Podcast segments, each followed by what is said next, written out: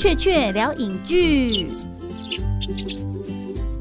欢迎回到《雀雀聊影剧》。这会儿我们来请来的一个是我非常喜欢的一个好朋友，他今年呢入围了金马奖的两个大奖，一个是最佳造型，一个是美术设计。蔡佩玲、蔡巧玲同学，哟呼！哈，Hello，大家好，我是蔡佩玲。这片影其实很妙哦，就是我们一路以来，你可能看过很多很多关于他打造的电影，但是你不自知，从最早开始在二零一零年左右的朱丽叶。星空啊，南方小羊牧场，甚至回光奏鸣曲，还有张杰的《念念》，一直到后来的王家卫导演的《摆渡人》跟《写观音》，到今年最新的电影《戏雾花园》这一部林书宇导演啊，你跟林书宇导演算是第二度再次合作了吗？电影电影电影是第二次，然后我们还有一起拍了很多不计其数的 MV 啊什么的，一起就是常常见面的好同事，对，嗯，好朋友，青梅竹马。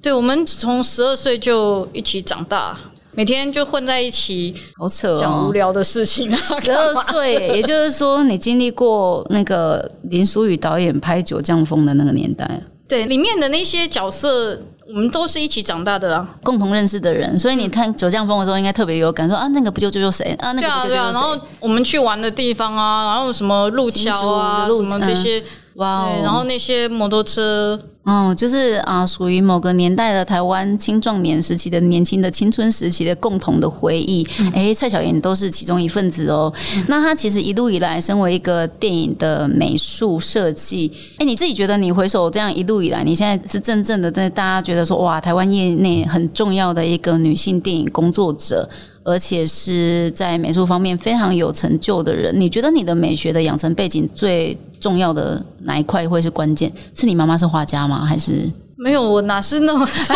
讲的太那个了，也没有什么关键，就是喜欢说故事而已啊，喜欢用东西说过说故事。对啊，我觉得我我在复兴美工。的时候，每天被打得很厉害，那时候磨的，嗯，所以在这么多年遇到很多挫折的修复力，修复力，所以可以，所以是修复力，对，没有被打死，就一直爬，再战再败，再败再站起来这样子。哎呦，反正是所以是这个韧性，就是你的专业训训练的过程。哦，我还要怎么样？就是被。众多的所谓的前辈跟长辈踩在地上之后，再拍拍肩膀，若无其事的站起来啊，就哭两下，然后 又是一条好汉。Oh no，听起来非常的坎坷啊。那其实我们知道，好的戏剧的一个美术背景啊，其实常常会变成观众在津津乐道的一个难忘的场景呢。像我自己记忆很深刻，就是如果说是欧美的话，六人行的那个中央公园的咖啡店，听说他们后来整个实际拍完了之后，咖啡店要拆了之后，全部人都跑去抢一块门板也好啊，一个沙。发也好，那身为专业人士，你觉得以专业的眼光来看，你记忆中有想过，就是闪过哪些，就是印象最深刻的经典戏剧的场景？哦，当然是布达佩斯的啊，就真的很想要，很想要去看看那些颜色啊。你说欢迎来到布达佩斯大饭店，对，呃，威斯安德森的，对，威斯安德森的任何的电影，我都任何一出非常要，哇，非常的想要去朝圣一番。以前我们都会朝圣王家卫的电影的场景嘛，对啊，对，那最奇妙就是因为电影场景它又是一起一会式的，对，通常你拍完你就拆了，对。那你要怎么去朝圣？其实是很不可得的吧。像我之前拍星空的那个小木屋，应该到现在还在。对，好像很多人去朝圣，只是我自己都没有再去过。你没有再重新就地重游一次？没有哎。那我们在西湖花园，你因为这样子入围的那个里面的一栋日式庭园造景的小房屋，它现在好像要好像变成民宿还是什么的，变民宿。哇！那我突然意识到一件事情，我小时候是学建筑的，你们应该要拿到建筑执照吧？没有哎，那什么？我那时候也是有想说，我既然要盖这种房子，我应该要去找建筑专业的人来吧。然后，但是因为总是会有很多种种的问题，最后你就会发现你根本没有钱去找这种东西，也没有钱去怎么样怎么样。所以最后的重点都还是以你可以拍到的 layout 去决定。重点都是我最后可以拍到什么样的场景运镜，还有哪一些的剧情，我要怎么样去走这个空间。为动线啊呃，对，为我所有的整个结构的出发点。对，所以这非常的严苛啊，就是显然你要完全顺应一个电影剧情的场景啊，那你就是跟建筑法规就是不要去想了，因为那是完全背道而驰的。但是因为看到西湖花园的所有的啊。蔡小玲昨天很可爱，就是把那些设计图啊、模型还有施工后来的那个过程，从无到有的照片，就是传给我。我热心，对，然后我就会觉得哇，好嗨哦！就是你知道这整个过程啊，身为一个建筑人或者是设计人，是要经过几年的学成过程。才可以真正经历过，就是甚至要毕业或者是实习，才可以亲自经历经手这一整条龙的统包过程。嗯，哎，但你们不用哎，电影美术甚至可以把我们心中觉得，而且是建筑人、设计人觉得心中觉得最梦幻的事情，在短短的时间里面就全部都经历，而且全部都做完了。但其实这是优点，是缺点。这个其实是一种缺憾，因为像我这个人是不是念书的料啊？所以我从小就是考试也考不好，然后功课也不好，然后就是。那个没办法念书，所以我也没有考大学，所以我没有建筑的知识。当然，也因为这样，我的思考全部都是来自于剧本的情绪。所以其实是反剧本的，反过来，我不是从那个呃土木这样子在盖盖起来房子，而是从不是科学的，而是从感性感性的从剧本倒推回来，应该要盖什么样的结构？我是不知道是不是每个人都这么想，每个建筑人到底怎么想，我是不确定，但是。我个人也是因为这样才想念建筑的，嗯嗯嗯嗯，所以其实不能说是你是歪打正着，但是呢，反而你才是真的实践了我们共同领域的梦想的那一块的东西的真正的实践者。而且，其实，在建筑的法规里面呢，有一个很奇妙的规定是，你可以不用通过建筑的养成的学成训练，如果你有工地的实务的经验，例如说三年、五年，你也可以去考建筑师。是，所以我觉得就是你就是典型的实务派的代表，而且这个很励志。那你每一部。电影都是做了不一样的场景设计嘛？那你自己觉得，就是每一个都像是一段旅程吗？对啊，那梦一样，像做梦一样。那你自己觉得，就是经历了这几段梦境跟旅程，有为你自己的人生跟价值观上产生一些巨大的改变吗？就是你本来不是那样想的人，嗯，可你可能会因为拍了，例如说《西湖花园》，你突然在某个东西上面就是豁然开朗，觉得说，哎，其实你可以这样想，而且你现在觉得现在的你比以前的你的那样想比较好。其实我们电影人应该都是这样，就是。这个话题其实答案不是一个点，而是整个线，你知道，是人生线，所以它是一直在改变我，或者是我的人生状态一直在去影响那个电影。但那是最好玩的，就是如果我今天是单身。我拍《西湖花园》一定不会是像现在这样子，就是其实我们做的东西是我们对于剧本的投射，就是呃自我投射、自我投射，重新再诠释。对啊，对，就我们每个人对于剧本的理解，然后呢会反映在我们的作品，然后这些这么多的方方面面的专业的影人，他们所堆叠拼凑出来的那个电影的总样貌。就会是一个独特的新生命，嗯，对，然后脱离了导演的，对对对对对对对，就是各种基因加进去啊，然后然后生出来，而且你无法保证他最后端到观众的面前的样子会是怎么样，但这可能也是最好玩的地方。我们还是要简单跟大家介绍一下《西湖花园》的一个由李心洁跟阿布宽所主演的一个，算是在我觉得在台湾来看是一个很特别的题材哦，就是它是去反映一个大马的历史，马来西亚的一个历史。李心洁饰演一个跟妹妹曾经在俘虏营待过，被日军当做俘虏的人，然后后来他们脱离了那个状态之后呢，李心洁她心心念念想然后追求一个妹妹心中所一个理想的家的样子，或者是说她妹妹觉得最好的那个日式庭园的向往，她想。要去把它打造出来，所以他就去找到就是天皇御用的那种庭园造景师来去跟他拜师学艺。然后中间他们两个发生了恋情，但是其实是一个你曾经被他们日军羞辱过，然后你要跟敌人好像又要跟他拜师，然后中间就是其实还蛮纠葛的，很难讲这个故事。对，两个人其实就是相爱了，但是其实没办法，一定你就会知道那个结果大概不会是太顺利的。好，就不爆雷了。对对对，那那个过程里面。呢，就是李心洁，当然就是很重要的一个角色。那阿布宽就是饰演男主角，所以我在里面我是有看到一段还蛮缠绵悱恻的，然后很浪漫的一个异国之恋的爱情故事。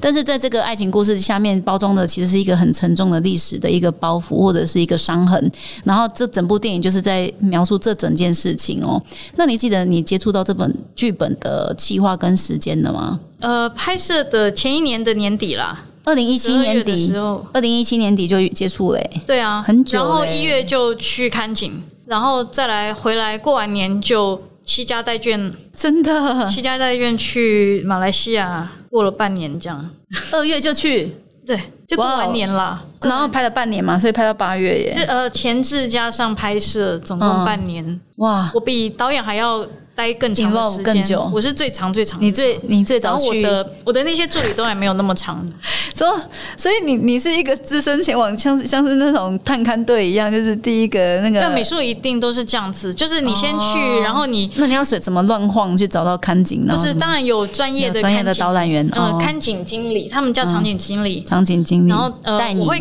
我会先先做好功课，然后告诉他们每一个场景，我认为需要应该要的环境是怎么样？嗯方向，然后情绪什么的。哦然后我我我们的工作之一就是把这些所谓的情绪跟状态，就是换成另外一种语言，去让他找到我们想要的目的。所以其实就是你要跟着那些看景专员一起去齐心协力的合力找到一个最适场景，然后从那个场景里面无中生有出一个俘虏营，无中生有出一个日式庭院的小木屋。对啊，很难哦，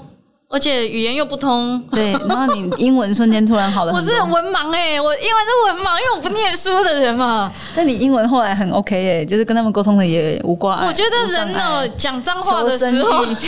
讲脏话。愤怒到极点的时候，语言会变得很好。讲中文可能都没有那么好，但是讲另外一个语言的时候就很流利耶，因为你用全部的智商想要表达出你内心的意思意意念，都不需要翻译。不需要翻译。对，我从头到尾都太慢了，翻译太慢了。我从头到尾都没有任何的专业翻译人员陪伴，没有没有，所以你怎么跟他们？你怎么 survive 下来的？就是当然很多很需要很专业字眼的时候，嗯我会请我的华人的 partner 的，我有另外两个美术指导嘛，然后我我会请他们帮我讲出正确的字。字眼，对，但是其他大部分的时候是自己呃想办法用简单的方式加上画绘图，加上 reference 这样子沟通，还是可以。就是图文并用啦。对我们这个剧组在拍摄的过程里面是有八种语言同时存在的，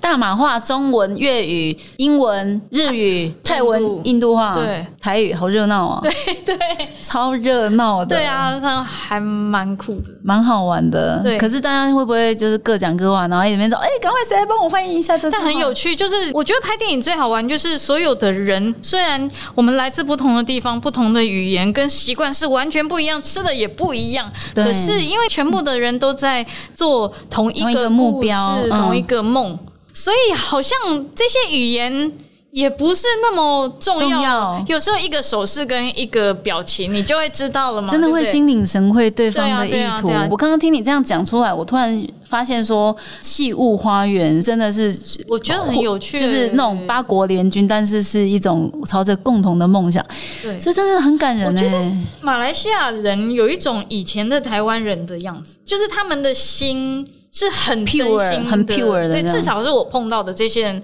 他们都是非常真心的，所以我在跟这些人合作是很开心。我觉得好像遇到很多呃年轻时候的自己，你知道，他们就是年轻的时候的各国的自己他，们不一定技术是非常好的，但是他们有热忱。而且是非常真心来的。我觉得电影其实技术是其次，但是那个真心是，因为电影就是在在做梦啊。如果你是每个人是为了利益你的来你的梦想如果有杂质的话，你那个梦一定不会美的。嗯。所以我觉得虽然很辛苦，然后中间又发生很多事情，但是其实是很享受这个过程的。就是回头去看，是觉得真的是很值得珍惜的一段日子。突然想到说，哎、这个《戏物花园》它因为真的是一个跨国的一个电影的制作团队哦，那算是你一路以来接触过最大规格的电影的剧组了吗？摆渡人比较多，百度人更大，对，大概是百度人的一半。一那也挺好的哎，是还是很多了，其实是很多，而且我算是马来西亚有史以来最大规的一个规格的华语电影的。而且它的 performance 想必是很好，听你这么一讲，应该是每个人都很是尽了就是如果我有一百分的能力，我可能尽的其实是一百五十分、两百分的拼命这样。对啊，那种感觉真的是很好哎、即便是一个作战状态，即便很狼狈，即便你说那在那边的回忆就是防蚊液啊，然后臭虫水质啊，什么 那个每个人的每天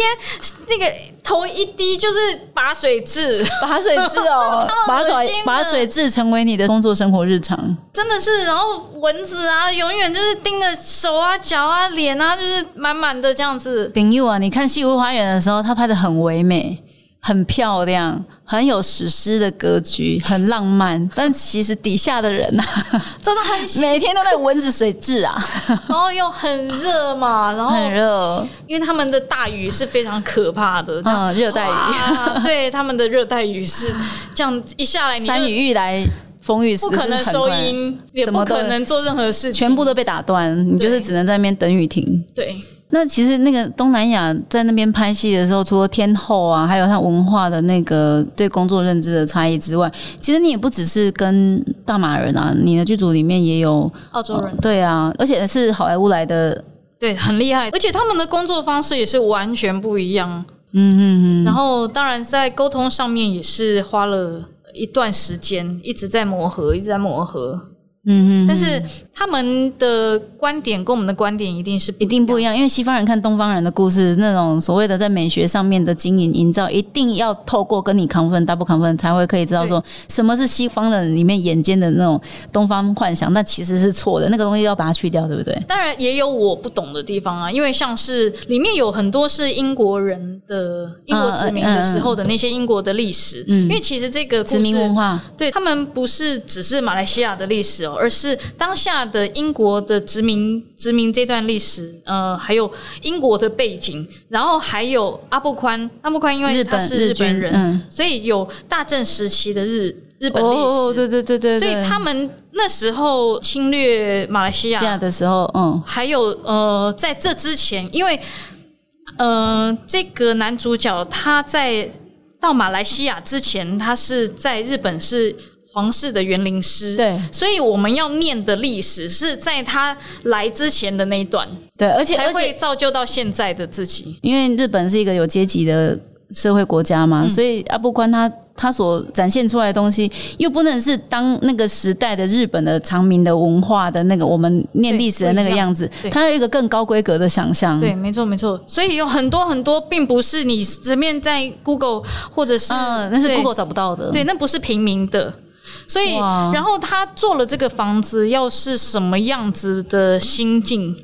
还有规格，然后为什么要在这边做房子，什么什么？这些又要在，就是在时间轴，我们还要再往回推，他为什么要变成现在这个样子？然后他的目的，还有哇。他假的目的和真的目的，因为我们到？最后知道他是知道他的原因，对对对，然后，但我们又回到刚才的问题，就是造型，他们不是造型师，他们是他们是服装师，服装师跟妆法。妆法，那他们对于日本文化是非常不了解的。反而是你要从中去做一些资料跟研究，要给他们。对因为你会更接近他们对于华人的思维。当时日本服装的认知是我知道那是很可怕的，因为那是很刻板的西方人对于日本文化的崇尚想象是那个给观光客的那种。啊，对，那真的很可怕。对，，所以但同样的，我对英国的、嗯，就得靠他们，对，所以这也还蛮有趣的，这种很像在打球一样的、嗯互相而且互相调整，嗯互相调整，把对方调到一个更符合情境状态里面，对那真的很好玩呢。对啊，因为跟林书宇导演，你算是合作两次，上次是星空，然后这次是西湖花园，而且你同样都就是在林书宇的导演的作品里面打造了一间房子。对对对对对对对，但是那间那个主要的故事的核心，从星空的小木屋到现在的哎变大了，然后变成一个那个日式的庭园的小屋这样子。那你觉得星空之前的经验会就是跟林书宇导演，然后的星空的打造房子的经验，有让你在西屋花园的时候，呃，调整一下你的工作思维会更有效率吗？或例如说方式啊，他。哦之类的，对对，就是跟导演沟通的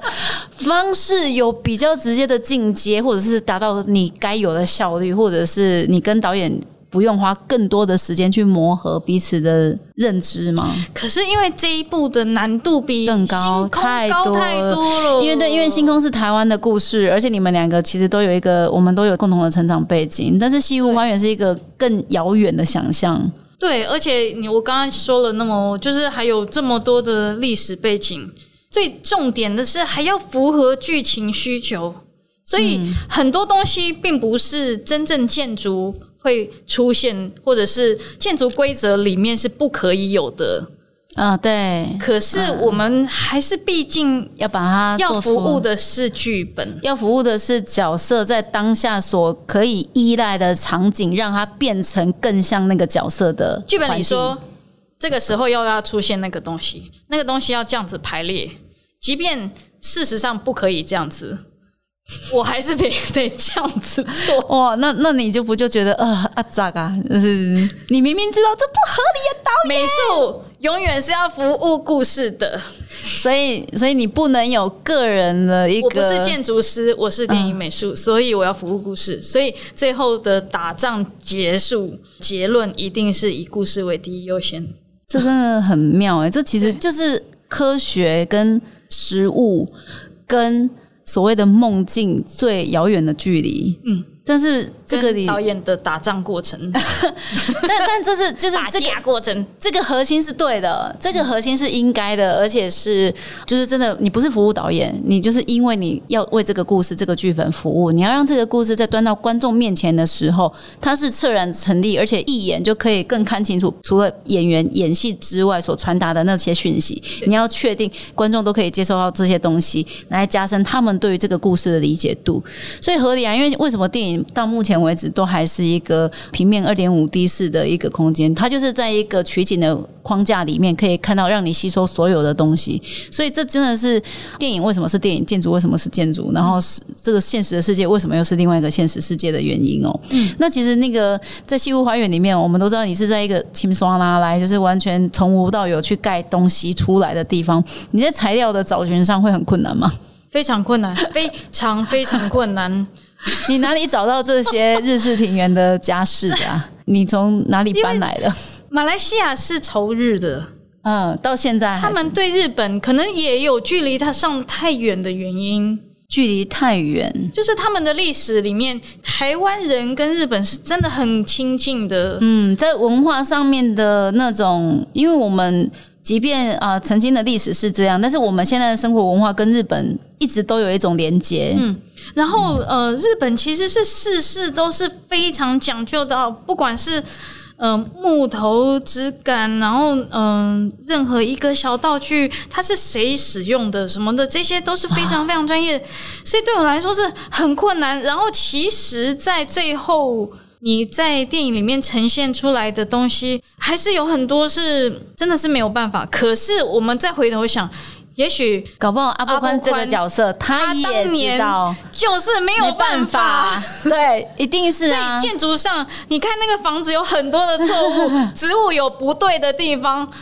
我们也可以感觉到那个阿布宽的无奈在当年 在马来西亚盖了这样子的东西，他会受到多少的挫折，所以他才会有一个花园要盖那么多年。对他一直，而且连一个那个石头的角度，他都很不爽，就是因为对于日本人来说，是投射了我的心情。真的，所以毫无违和感啦。对啊，你这样想，其实不就好过了一点吗？我后来也是这么长时间来，我也是这样子这样说服自自己，就是当年的那阿个布宽，即便他身为天皇御用的庭园造景师，但是在嗯。在材料的没办法的状态光是榻榻米，他们连榻榻米是什么样子都没有看过，啊，对，我们在台湾可能很容易就可以找到相对应的材质或者是物这是我们。去之前完全没有想到的。就是对于日本的认知，呃，还有他们的可以我们收集到的材料，那你事后有稍稍透过任何的方式问一下阿布宽桑说，哎，这个房子还我不敢，我没有勇气，我没有勇气，啊，好好笑！而且其实那个林书宇导演他有说一个我觉得超好玩的事情，他说那个阿布宽在那个日本人对戏的时候，导演其实是阿布宽，但其实我们有顾问啦，有日本有日本文化顾问，对，嗯，所以因为我们真的是不能做太离谱的东西，嗯，只要太离谱了，他都会修正你。对，就是其实日本文化顾问他们也了解到，就是在马来西亚很多事情办不到，嗯，还有剧本的需求，嗯，这些原因之下，最后呈现出来这样子。嗯，但是至少是一个在连文化顾问都不会。就是有任何说哎不行不能这样，但是你们还是这样的事情，诶，尽量。不行的，我们其实就没有做了，就调整，真的是恨不行，我们是。还是调整了。电影真的是一个团体战，而且是要沟通的艺术，就是不断的、不断的沟通，然后最后呈现出来的东西，其实都是冰山一角。哎，老实说是这样。对呀，对呀。那你看，像阿布宽这样子的人，呃，他出现在你面前，或者像辛杰这样子的影后等级的人出现了，你会因为更加认识了演员的特质，然后为了要帮助演员可以做更适性的演出，去调整你本来已经预设好的一定风格，真的要一定要。因为他们也是专业演员，而且他们也做了很大的功课，所以从他们的角色的出发点去考虑，呃，去演出或者去做的任何的习惯，我们都会服务他，对，帮忙他，对，烘托他。对啊，其实我们做的空间常常是并不是为了要拍到而做的空间，我们做了很多很多很细致的事情。其实是为了让他在那个当下更像那个角色，对，其实帮助他在那个世界里状态里面，那就不只是人设的问题了。哎，可能那个角色在那一场戏的重场戏是喜怒哀乐、爱物欲的，是哪一个环节的？你在。你还要再做重新调整吗？就是例如说重场戏啊，就要有什么东西的加强啊，或者对，其实没有重新调整，就是其实在这之前都会沟通过，就是我们的经验值是可以马上当下我们会改变一点东西。那最常见的可以举个几个例子吗？就是怎么样的东西可以瞬间调整到演员的，就是改变一下、调整一下他的情绪或者是他的状态的。最简单、最简单的花，呃，花花是我很常用的事情啦。那食物是最简单的嘛？嗯，就是我们去调整，比如说今天要吃，要嗯拍一场吃东西的戏，然后我们一开始当然是以很便宜的组合式方式，让那个镜头前面只要达到六十分就可以了，让他吃。可是当下他很不爽。就是这个东西我没有办法吃。嗯嗯嗯。如果他会提出来，或者是他情绪不好，这样是不行的。我们一定会准备他 OK 的。比如说今天如果很冷，我们的茶一定是热乎乎的，而且是他喝下去会舒服的。如果是吃的东西，有时候不是美术啦。所以有时候美术这个环节，他必须要 take care 到食物，但有时候不用，就要看那个剧组的那个。食物是一定美术，食物是美术包办的吗？对对对，我是说，只有出现在镜头里面的食物。美术包办的，可是我们会去换成演员吃下去会符合情绪的食物，好好玩哦。有时候我们不会让他知道，我们想要有一个很痛苦的表现的时候，你会让他东西难吃。对，这个好坏，这个历史是 对这个例子是最浅显易懂的吗？超好玩，对啊，好可爱。嗯，那有时候我们会很要 action 的时候，我们才会拿上来那种很贴心的，或者是让他突然觉得。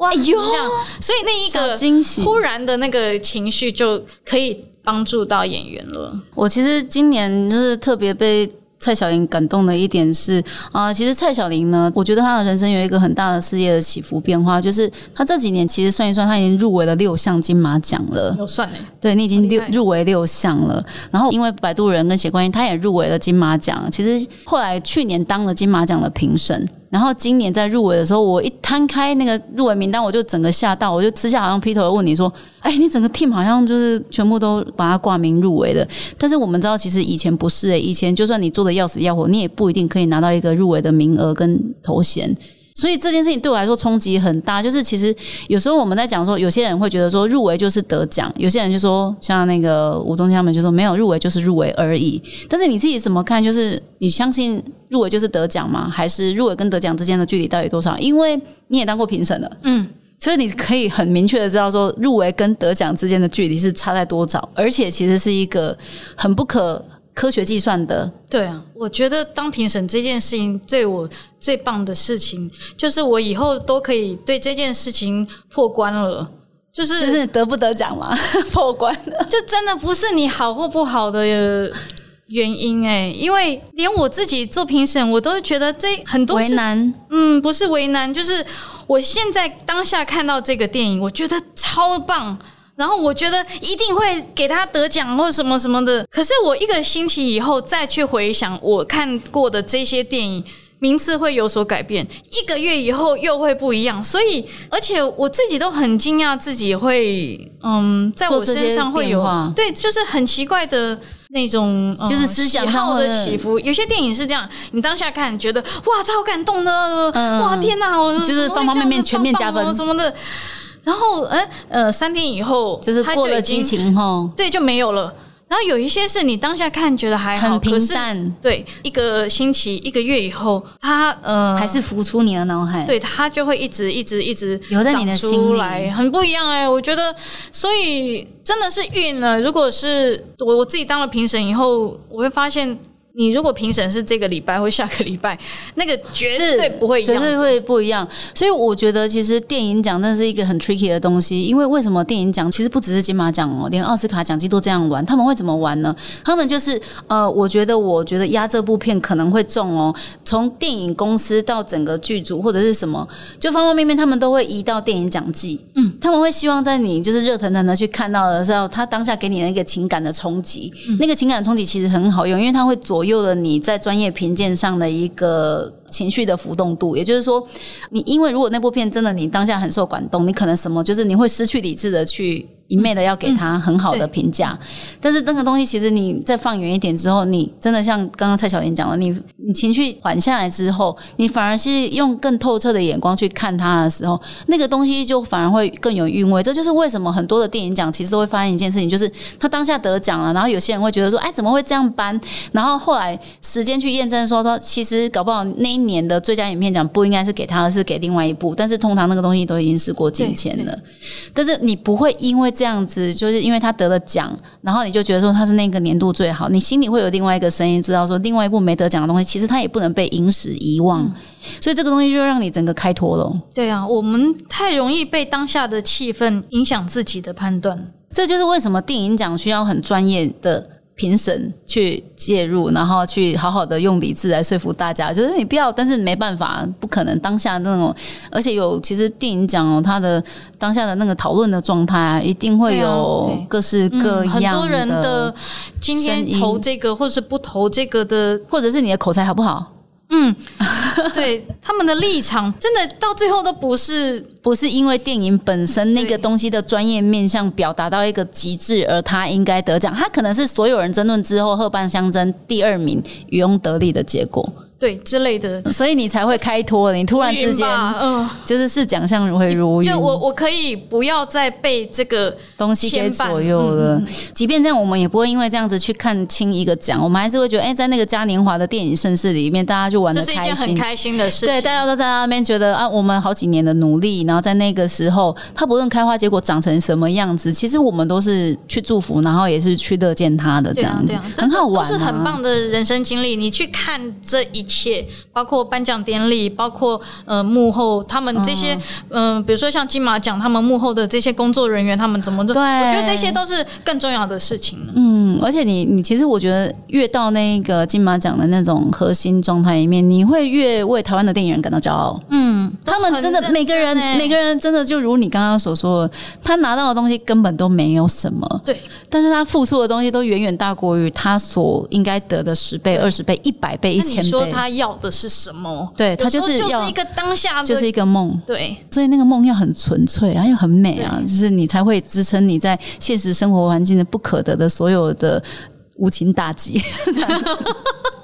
对，好，那我们最后一个问题就是，我们知道其实你这次是真的是把一个不到一岁的小屁孩带到八个月大呃对，就带去马来西亚上工哎、而且还有那个跨国合作的妈妈战友在那边交换经验分享。我觉得每次就是，其实我当初在看你那个动态的时候，我并不知道你拍的是西屋花园，因为你们应该是不能讲的。嗯。但是我看你那个跨国工作的经验，我觉得超好玩，带着小孩子，然后去到一个深山林内的外国的一个场景，然后而且是跟外国的影人一起合作的那个经验，然后你们在那边互相交流，女性在当代同时要兼顾家庭跟工作的一些妈妈经，超好玩呢、那你个人会觉得说，哎、这样的经验让你看透了什么？那你觉得，其实实际上在台湾有很多的相关的职业妇女，包括你要，去对对，就是。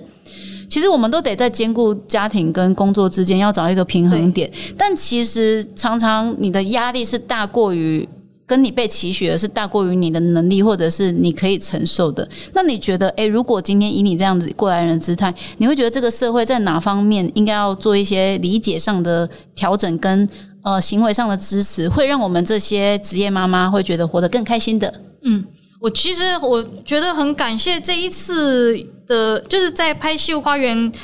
的过程里面，这个电影公司他们给我们家的那个 support。嗯，就是觉得说好，你要带宝宝来，好，他说：“当然没有问题，你就带宝宝来，然后你会好感来。哦他还给了保姆一个很好，就是跟我们住在一起很好的房，间，房间我有看到你的房间，哇，好很大，很很好，很适合，而且非常干净很适合小朋友在那边爬。对他们的确是很用心、很用心的在去做这件事情，而且对他们来说这是理所当然的。真的，就是他不会觉得你是 over 要求的这样。对这家电影公司，他们是经常在接呃英国影集或是好莱坞电影，嗯嗯嗯，所以他们很习惯了用这样的方式。因为在西方国家，你本来就是一个家庭，就是你的电影工作本来就是你就是一个家。所以他们是以家庭来看你们每一个工作人员的，所以他也是同样用这样的呃对待方式。所以当他知道我是西家带眷要来的时候，妈妈嗯他们是哦好，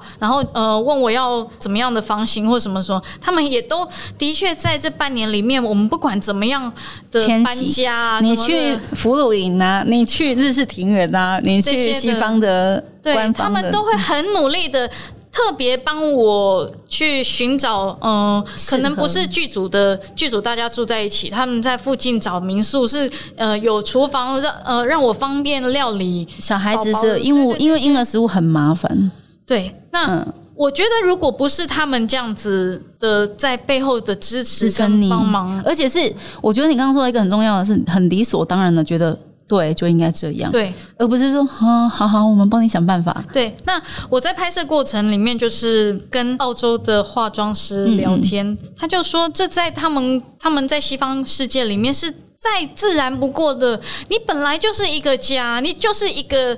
你这辈子要在这边拍电影，那他们本来就是要照顾你的整个家。那呃，在西方国家，他们常常就是这样惜家带眷，那甚至于他们的孩子就是跟着他们一步接一步这样子一直拍，不管去沙漠也好啊什么的，那他们甚至于还会请老师照顾他们这些工作人员的小孩，这是再自然的、再自然不过的事情，因为。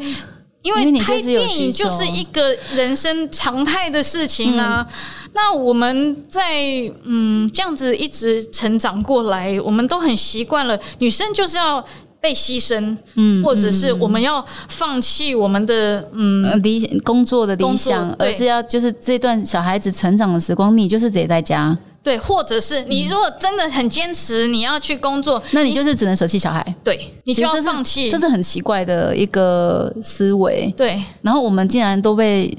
有一点算是渐渐的洗脑成说啊，我们也觉得这是应该的。其实你心里的那块很柔软的思想是觉得说，为什么我要跟小孩分开？对。然后我不能同时追求我的梦想，跟我的小孩子一起。他跟我讲了一个我觉得我一生都不会忘记的关键词，他就说：“你就是孩子的家啊，嗯不管你在哪里，你就是他的家。你不要以为你把他丢在你认为安全的地方，他就是安全，他就是好。没有，他已经落失了家了。对啊，我突然觉得好愧疚，因为上个礼拜我的大宝跟我说，就是妈妈，啊、你就是每天都不在，都在工作啊。嗯嗯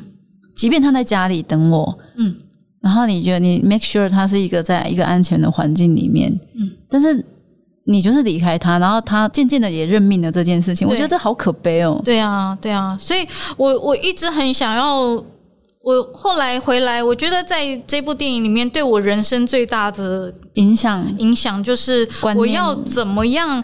接下来可以影响这个环境，让人去重视女性工作者，可以有一个更被友善对待的对，而且是理所当然应该要好好去想说母婴同房的那个概念。什么东西啊？你就是妈妈跟小孩子绑在一起是理所当然的。我们其实只是要求一个很精神的体贴的。很友善的对待，即便你知道整个环境呃没办法 support 我们这些事情，其实你真的不用也真的具体的 support 我们任何事情，但是你在观念上你应该有更柔软的一份对待，我们都会感激涕零的好吗？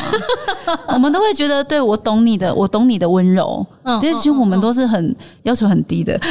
所以我真的非常非常非常感谢。所以我才觉得蔡小妍你真的很棒，因为你后来你现在已经开始会。呃，有心有余力，其实你也不见得真的太好过，但是你已经愿意就是去想，哦，我真的好对你，哦。但是你愿意就是去想到这 这个面向，然后去去真的就是我们都在熬，然后我们都希望说，但是我觉得我们不可以放弃，我们如果更好的话，我们一定就可以提供给别人更好的一个环境。对，我觉得试试看，一点一点试试看，嗯往这个方向做做看吧。好，很高兴我们邀请到蔡小妍来跟我们聊一下这么多关于华语电影幕后的创作的甘苦谈，以及呃女性电影工作者的一些不为人知的血泪面相啊。我是雀雀，我是蔡佩玲。好，拜拜。